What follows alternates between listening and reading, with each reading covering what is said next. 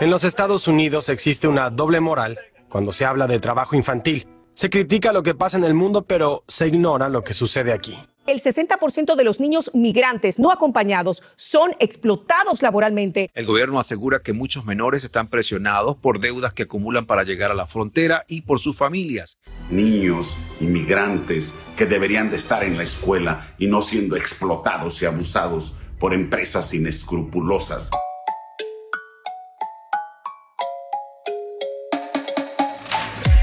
De eso precisamente queremos hablar el día de hoy, del desenfrenado abuso laboral de niños inmigrantes en Estados Unidos.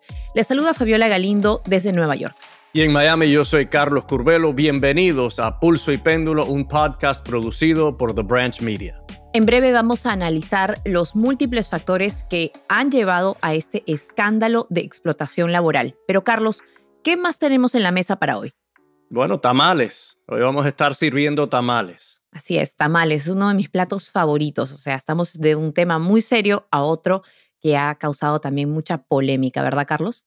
Bueno, es que este plato tan propio de la cocina latinoamericana está siendo el punto de discordia entre demócratas y republicanos en Arizona. Y por cierto, confieso, a mí no me gustan los tamales. Wow. Carlos, esos comentarios sí son controversiales. Creo que si probaras los tamales peruanos de repente cambiarías de opinión, pero Vamos a ver, ya les contaremos de qué se trata todo esto. Ahora vamos a nuestro tema principal del día. Como escuchamos al inicio del programa, cientos de miles de niños migrantes han dejado de asistir a las escuelas por estar trabajando horas interminables y haciendo labores muy peligrosas.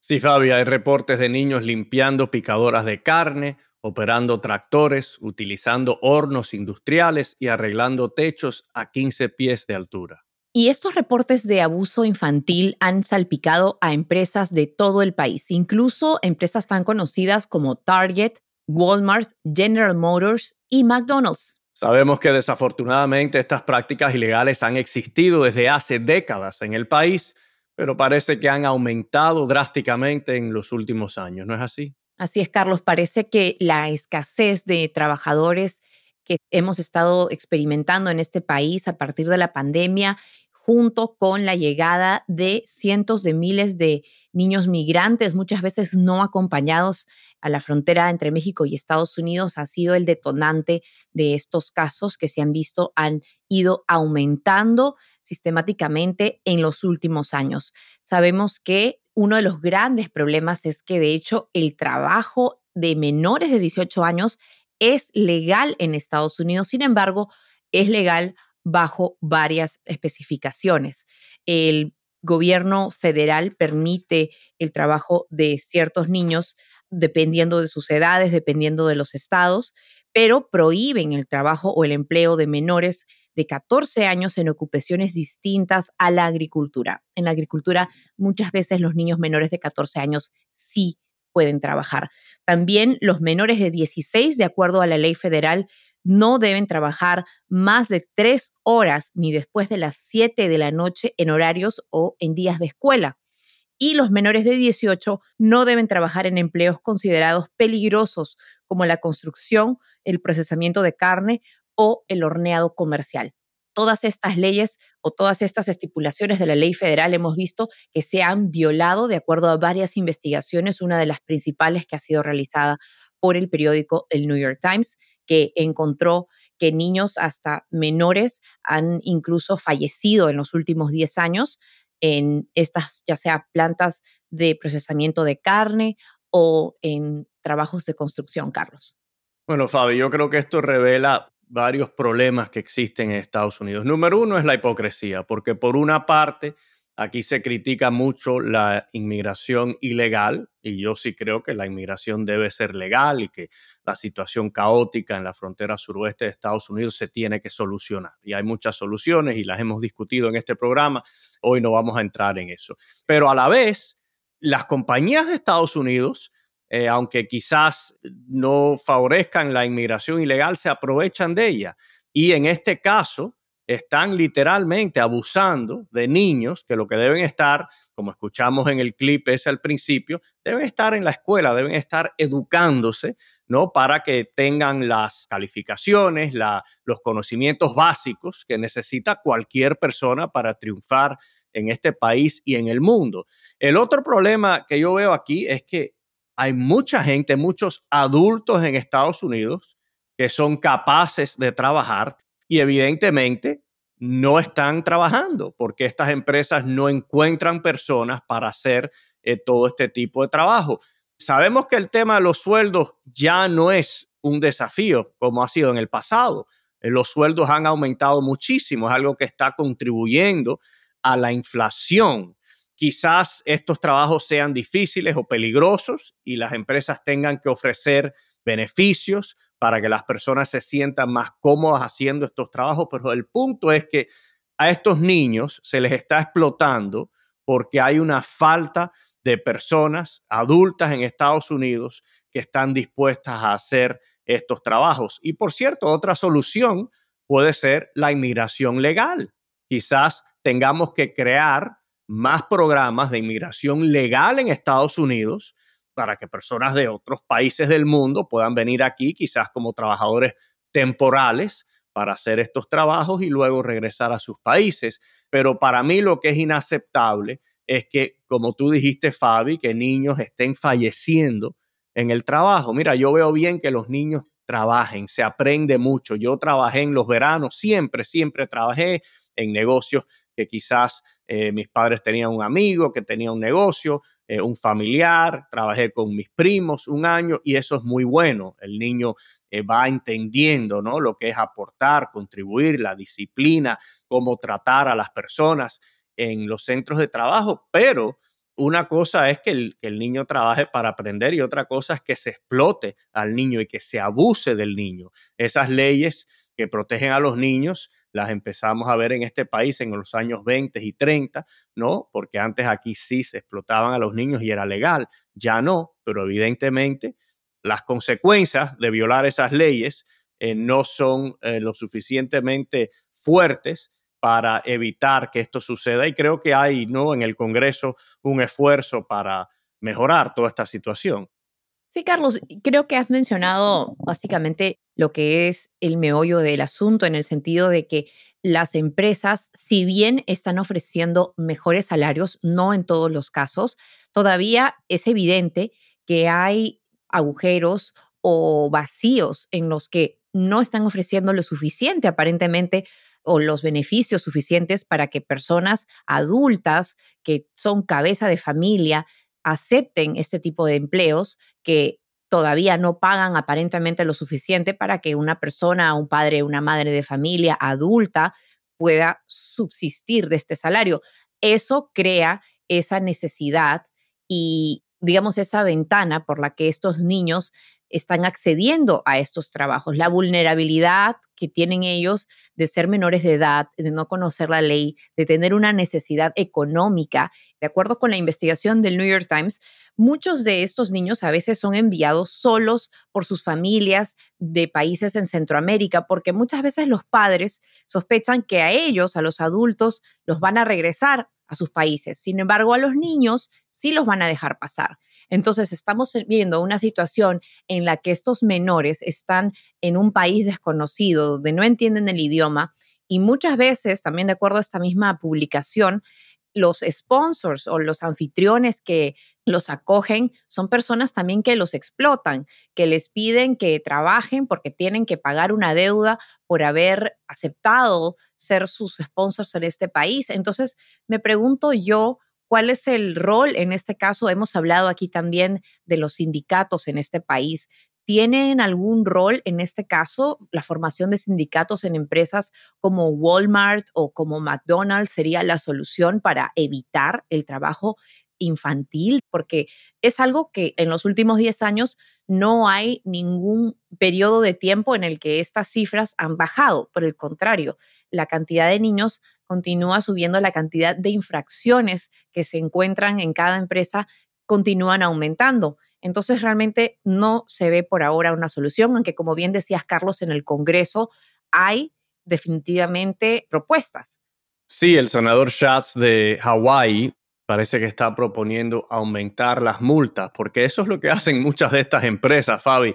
Ellos calculan lo que les pudiera costar las multas y si le sacan ganancia, pues se arriesgan y contratan a estos niños y están dispuestos a pagar la multa si viene un inspector y ve que hay una ilegalidad, entonces eh, multan a esa empresa, la empresa paga la multa y sigue con la misma conducta.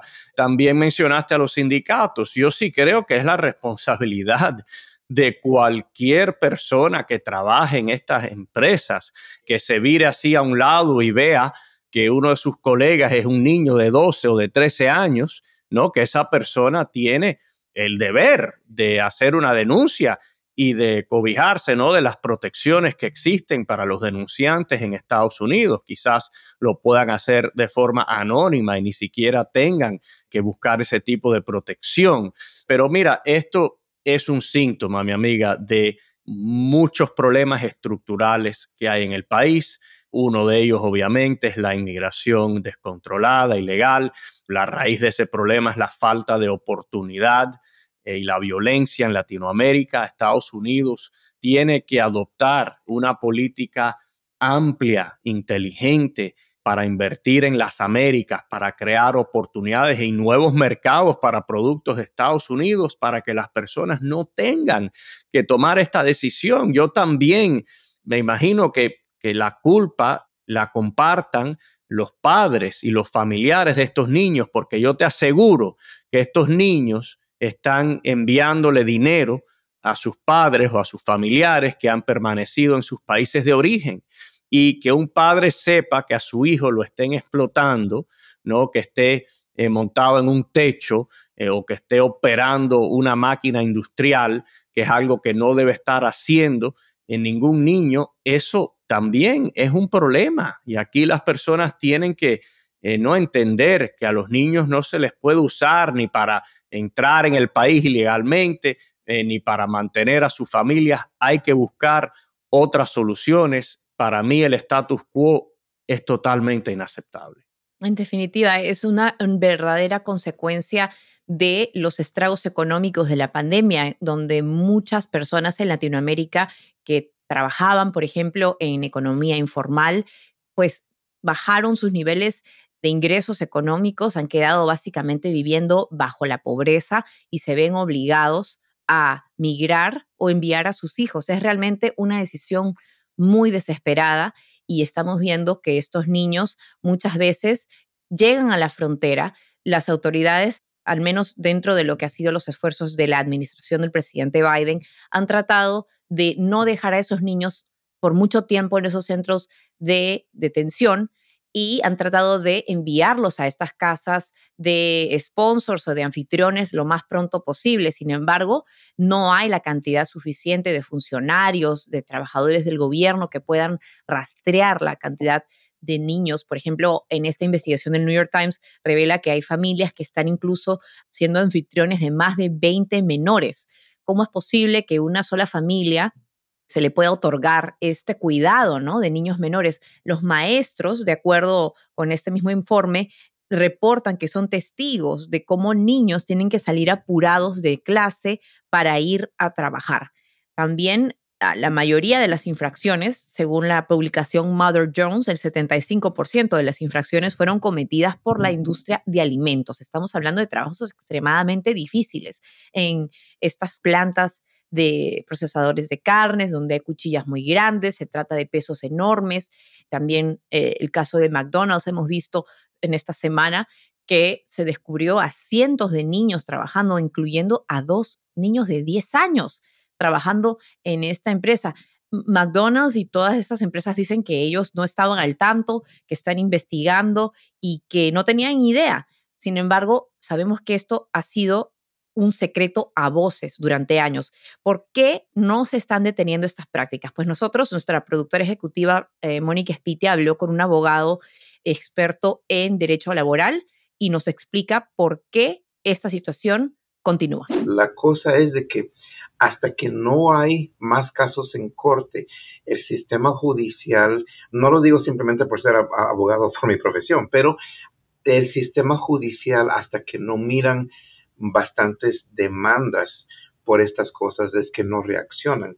Hace más de 60 años hubieron activistas eh, queriendo poner cinturones de seguridad en los carros porque no los tenían y se daban cuenta que mucha gente estaban siendo lastimadas, estaban muriendo. No fue hasta que hubieron muchas demandas con eso que cambiaron la ley. Entonces el sistema judicial es uno de los vehículos que quieren hacer para eh, poner a, responsabilidad a estas corporaciones. Me parece interesante esta propuesta del abogado que se utilice, digamos, el sistema judicial para hacer demandas colectivas, que se puedan crear leyes. Yo sé que aquí en el estado de Nueva York se está pensando y planeando abrir una oficina justamente para este tipo de temas en defensa de los inmigrantes y en específico de la trata humana, de las violaciones a los derechos de los migrantes, sean documentados o indocumentados. Pero también me parece tan, tan controversial que en otros estados que son liderados por republicanos, más bien se están aflojando las leyes para permitir que se trabaje, que los niños menores de edad trabajen en este tipo de empresas. ¿Tú qué le dices a estas leyes? ¿Tú qué piensas sobre estos cambios que van más bien en contra y que están, digamos, ayudando a la explotación de niños? Bueno, Fabi, como dije anteriormente, que un niño trabaje, pueda ir ganando experiencia, eso yo lo veo bien. Ahora, como las leyes actualmente indican, eh, no solo ciertos trabajos son apropiados para niños. Un niño no se debe estar arriesgando la vida ni su salud en ningún trabajo. Y además, el niño lo que tiene que hacer principalmente es educarse, estar en el colegio, ¿no? Ya lo que haga después del colegio o antes, los fines de semana, en las vacaciones, eso es diferente.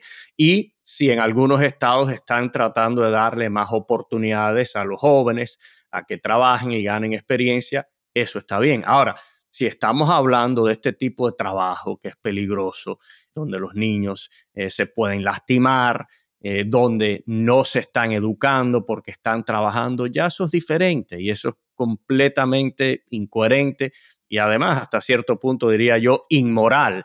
Eh, así que tendremos que ver cómo se va solucionando esto. Yo estoy de acuerdo que probablemente esto termine decidiéndose por las cortes, ¿no? Porque el Congreso pudiera actuar, pero sabemos que para que el Congreso se ponga de acuerdo es muy difícil. Así que yo sí creo que vamos a ver una serie de demandas y luego demandas colectivas para defender a estos niños y a estos jóvenes menores de edad quienes están siendo abusados. Y eso es súper importante porque hay que ser claros hay un valor enorme que un joven, un niño aprenda lo que es el trabajo, lo que es ganarse el dinero, pero no podemos violentar los derechos de los niños y quitarles la oportunidad de ir a la escuela, de jugar, de ser niños, en realidad.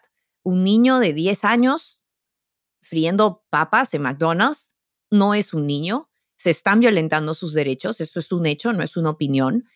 Y creo que estas leyes que están aprobando, me gustaría mencionar algunas de las que se están considerando. Por ejemplo, en Nebraska hay una propuesta de ley que permitiría que los menores de edad reciban un pago menor al salario mínimo. Eso me parece incluso como que legitimizar un abuso en lugar de luchar contra lo que puede ser algo que tenga un efecto a largo plazo. ¿Qué va a pasar con estos niños que no tengan educación? ¿Cuál va a ser el futuro de ellos? Muchas veces hablamos de cómo las personas que, que no han tenido acceso a una educación a veces dependen más de las ayudas económicas del gobierno. Entonces, no se está considerando la vida ni el futuro de estos niños en, en, ningún aspecto. Y lo otro que también es evidente es que en niños nacidos en Estados Unidos esto casi no es una pregunta, esto está ocurriendo más que todo con niños migrantes, con niños que son mucho más vulnerables y eso me parece algo que, como dijiste, es hasta un símbolo de la hipocresía, ¿no? De cómo se supone que estamos en este país tratando de tener derechos para estas personas que no tienen ese tipo de derechos en sus países muchas veces, pero sin embargo aquí se está perpetrando. Entonces, eso es algo que creo que estas leyes, ¿no te parece que quizás van a dar paso a más abusos?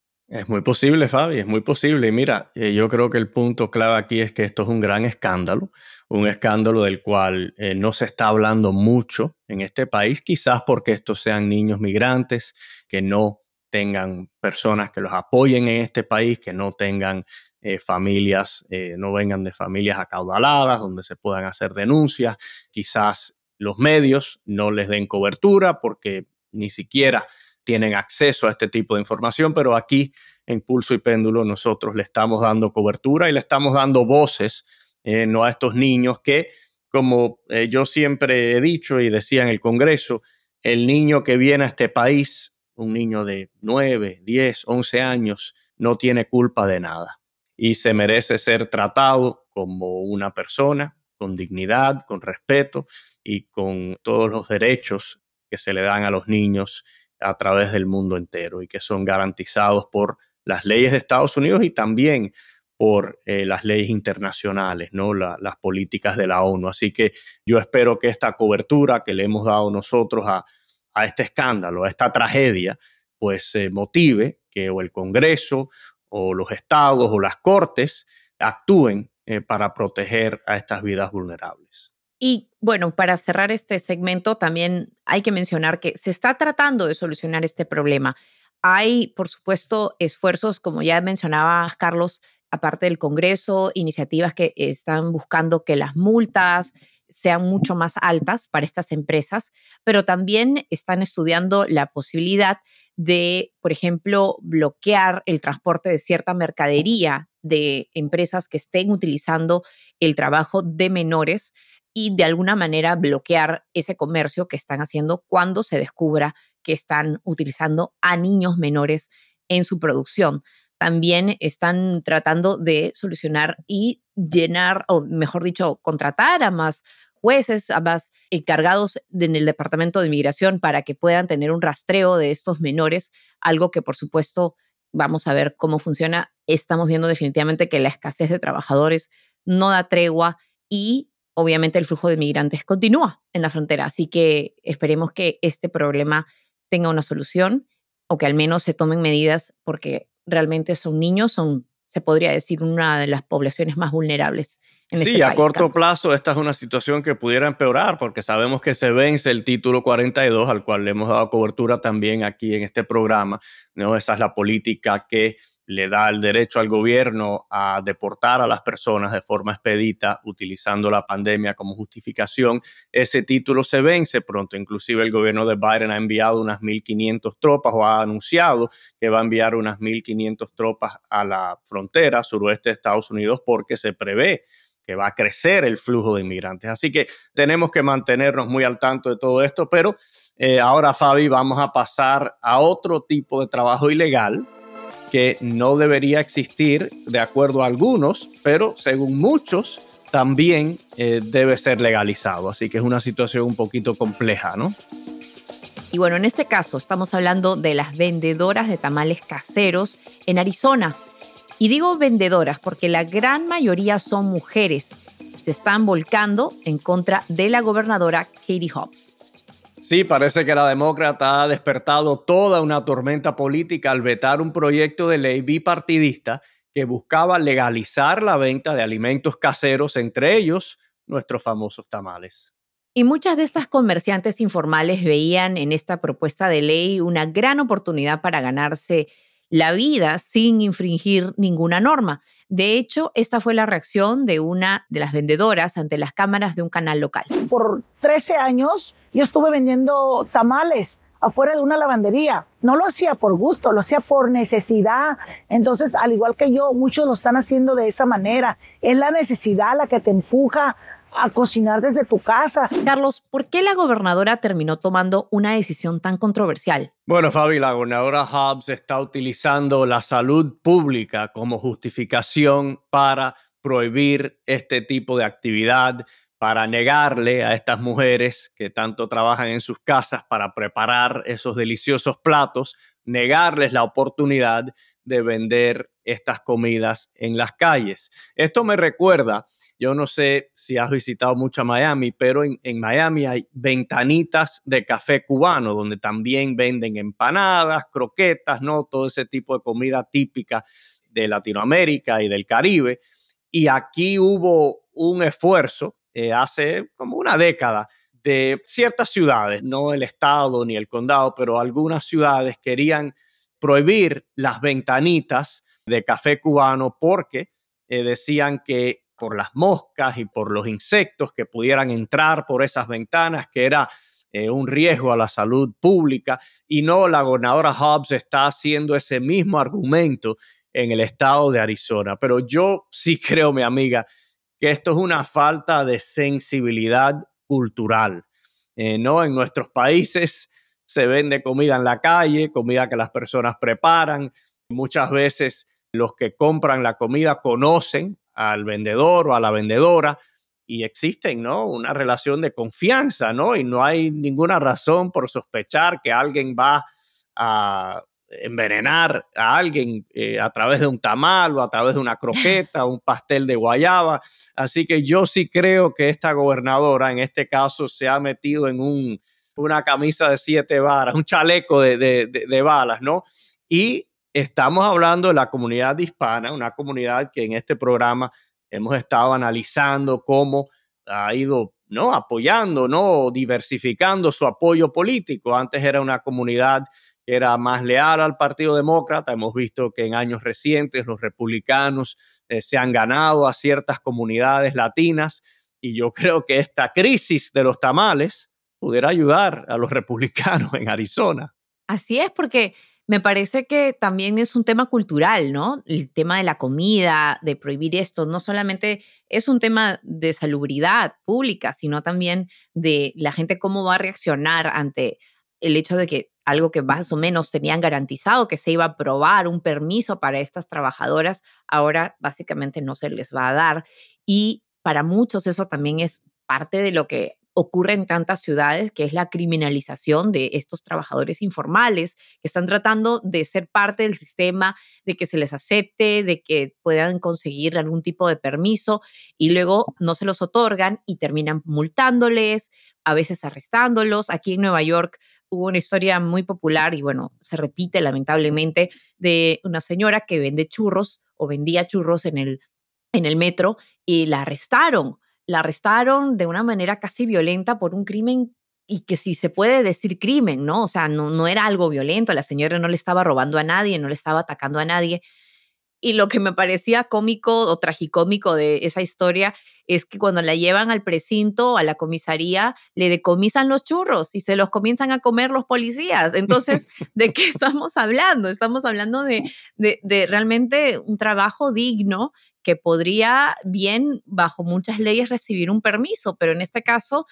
es un proyecto de ley que fue aprobado por la Cámara de Representantes con una votación de 45 a 11 una docena de demócratas que antes apoyaban el proyecto de ley cambiaron de postura.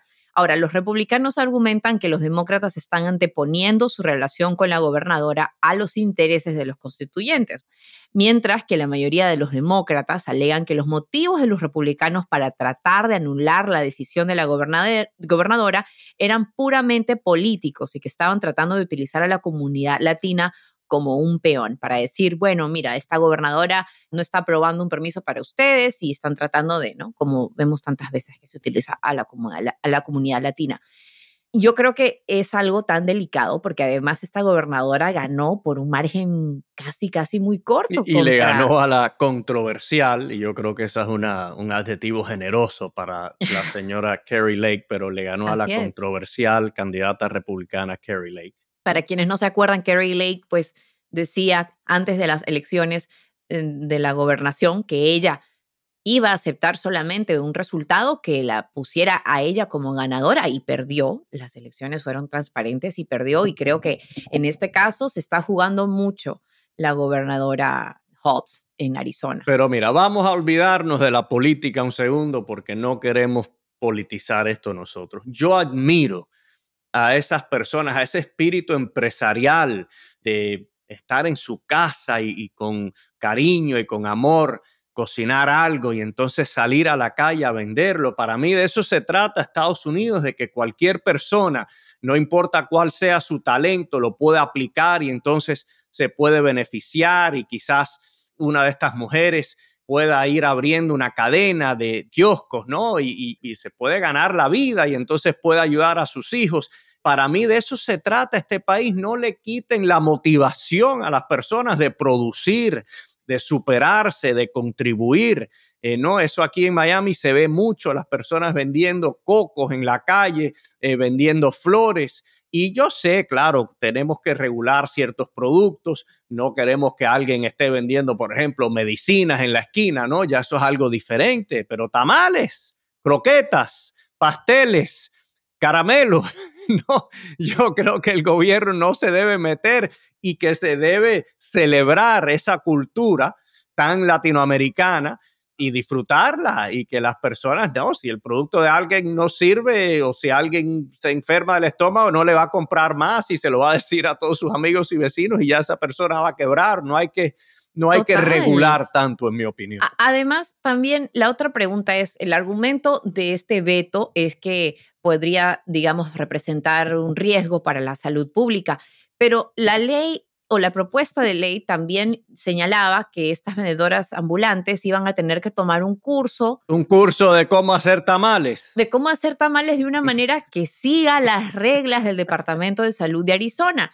y muchos de estas empresarias estaban dispuestas a tomar ese curso. Los americanos blancos les van a enseñar a los latinoamericanos cómo es que se puede hacer el tamal bien. No creo que les van a dar una receta, pero en definitiva tenían que, o sea, si quieren vender y tener una licencia, era normal que tenían que tomar ciertos cursos para satisfacer esas normas del Departamento de Salud. Y, yo te lo digo, yo converso con muchos vendedores ambulantes aquí en Nueva York. Aquí es otro problema totalmente distinto, donde se emitió una cantidad de permisos, la ciudad no quiere emitir más, pero hay muchos que continúan obviamente vendiendo. Y ellos tienen, incluso los que no tienen licencia, conocen las reglas porque obviamente, como tú bien has dicho, no quieren intoxicar a sus clientes, quieren hacer dinero, no quieren ganarse mala fama de, de, de, ¿no? Y yo creo que al final también, ¿dónde queda la responsabilidad de cada consumidor? Es decir, si yo voy a ir a un lugar que eh, evidentemente no, no, está sucio, que es un carrito que... Claro, eso te iba a decir, también hay que respetar al consumidor, el consumidor es inteligente, discierne, ve, mira, esta, esta empanada lleva ahí tres días, no la, no la quiero, voy a, voy a otro kiosco o me voy a un supermercado donde sé que la comida va a estar fresca. No, no solo hay que respetar al, al que produce, ¿no? A estas mujeres, sino también al que consume. No, eh, aquí a veces el gobierno quiere tomar todas las decisiones y no debe ser así. Y muchas veces son personas que de otro modo no podrían tener un empleo. El otro día yo hablaba con una mujer que empezó vendiendo flan aquí en Nueva York y se hizo famosa porque el flan de ella era muy bueno, lo cocinaba en su casa. Pues bien, años después abrió su restaurante, ahora contrata gente, tiene empleados, es decir, hay que crear también un tipo de motivación para estas personas de que no solamente se pueden quedar vendiendo tamales de manera así ambulante, sino que muchas personas pueden incluso abrir un negocio, contribuir para la economía. Eso me parece que es algo que, que va a dar mucho más de qué hablar en Arizona, donde pues, hay tanta gente latina. Mira, Fabi, y para tratar de crear un vínculo entre la historia anterior, que obviamente es una, una historia triste, esta también es una oportunidad para que las personas, las familias eduquen a los niños, porque yo sí veo muy bien que si hay una mamá que está haciendo tamales en su casa, que su hijo, su hija, la ayude y participe y quizás vaya con ella. Pero nomás en las horas que tiene libre, no en las horas que, claro, que te digo, por la tarde, por la mañana, el fin de semana. Eso está muy bien. Eso es algo que, como hemos dicho aquí, hay que celebrar, que las personas aprendan a, ser empresariales, a tomar riesgo, a, ir perfeccionando su producto para que eh, logren más ventas. Nada, de eso se trata. Yo creo que por eso es que las personas vienen a Estados Unidos en búsqueda de ese tipo de oportunidad. Así es, así es. Y de verdad que, como bien decías, regresando al tema anterior, me ha tocado mucho porque la verdad, mira cómo, cómo es la vida. Yo vine a este país y esto ya es algo anecdótico, pero me parece que es parte de las cifras. Y yo tenía 15 años y me conseguí un trabajo en un restaurante de comida así tipo comida rápida. Y yo hasta ahora que hemos hecho este, este segmento, me he dado cuenta de que yo trabajaba 12 horas los domingos. O sea, hasta cierto punto, todos estamos siendo parte de esto y, y ahora que soy adulta y digo, wow, obviamente me acuerdo y es cierto, los chicos no duermes bien, estás cansado en clase, no rindes igual a nivel académico. Así que si van a llevar a sus hijos a vender tamales, por favor, obviamente sé que no se los tenemos que decir a muchos padres, pero recordar eso, ¿no? Que de niños es para estudiar, para disfrutar la niñez, porque el trabajo ya nos va a tocar por muchos años después de eso. Así que realmente ha sido algo que me ha abierto los ojos, me ha hecho recordar eso sucede y es tan común y uno lo asume porque uno cree, bueno, yo vine a este país a trabajar y no me puedo quejar de esto, pero en realidad ese creo que es el dilema de estos niños, ¿no? Regresando un poco a ese tema, que ellos dicen, nosotros queremos trabajar, pero al mismo tiempo no, creo que muchos se imaginan lo que, lo que eso significa, ¿no? Y eso sí, sí, es, es doloroso. Así es, mi amiga. Bueno, nos despedimos hoy con un tamal para ti y yo lo que quiero es una croqueta de bacalao, de las comidas esas de la calle, esa es la que más me gusta, o las frituras de bacalao también, pero una croqueta hasta Esa habría que probar, no la he probado hasta ahora. Ah, bueno, ya la probarás. Así es que terminamos este episodio de Pulso y Péndulo. Muchísimas gracias a todos por acompañarnos. Y no olviden de seguirnos a través de las redes sociales y en la aplicación que prefieran. También los invitamos a que nos cuenten qué temas les gustaría escuchar en las próximas semanas. Saludos y hasta pronto. Pulso y Péndulo es un podcast producido por The Branch. Mónica Espitia es nuestra productora ejecutiva, Lucy Cabrera y Yesenia Moreno son nuestras productoras asociadas y Maxi Frini es nuestro editor y diseñador de sonido.